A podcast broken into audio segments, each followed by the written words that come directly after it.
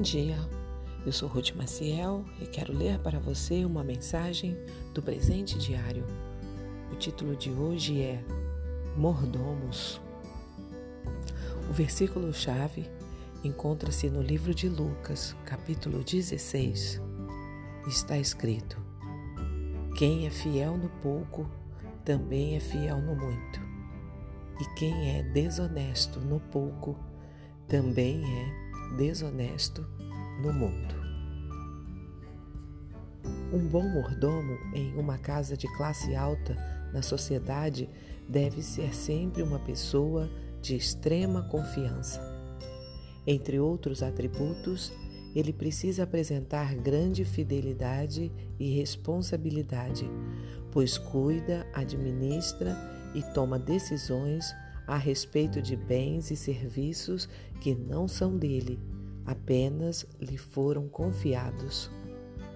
Nada deve passar despercebido de seus cuidados, pois precisa prestar contas ao seu superior de tudo o que fizer. Neste mundo, todos somos mordomos, mordomos de Deus, porque nada do que temos é realmente nosso. Tudo é dele, de Deus, por ele e para ele. Aquilo que pensamos ter conquistado é, na verdade, propriedade do Senhor, que ele nos empresta para usufruir e cuidar.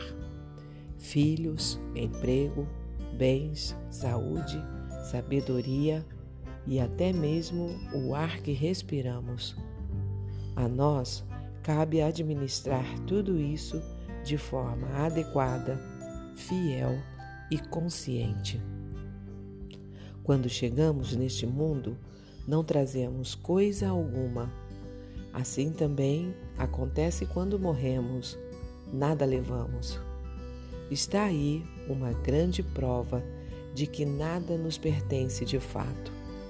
Nascemos, morremos, e os bens ficam para serem gerenciados pelas gerações que se seguem.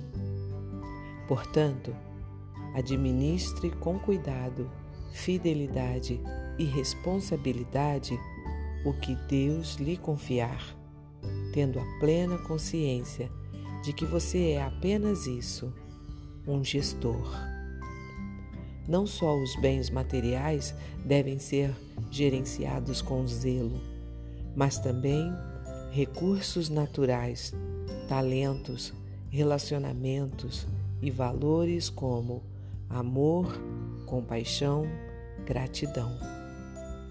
O mordomo fiel, digno de confiança, é grato, agrada a Deus suas atitudes e decisões em relação ao que o Senhor lhe permite administrar nunca deixam de considerar que um dia prestará contas de tudo o que fizer, tanto o bem quanto o mal.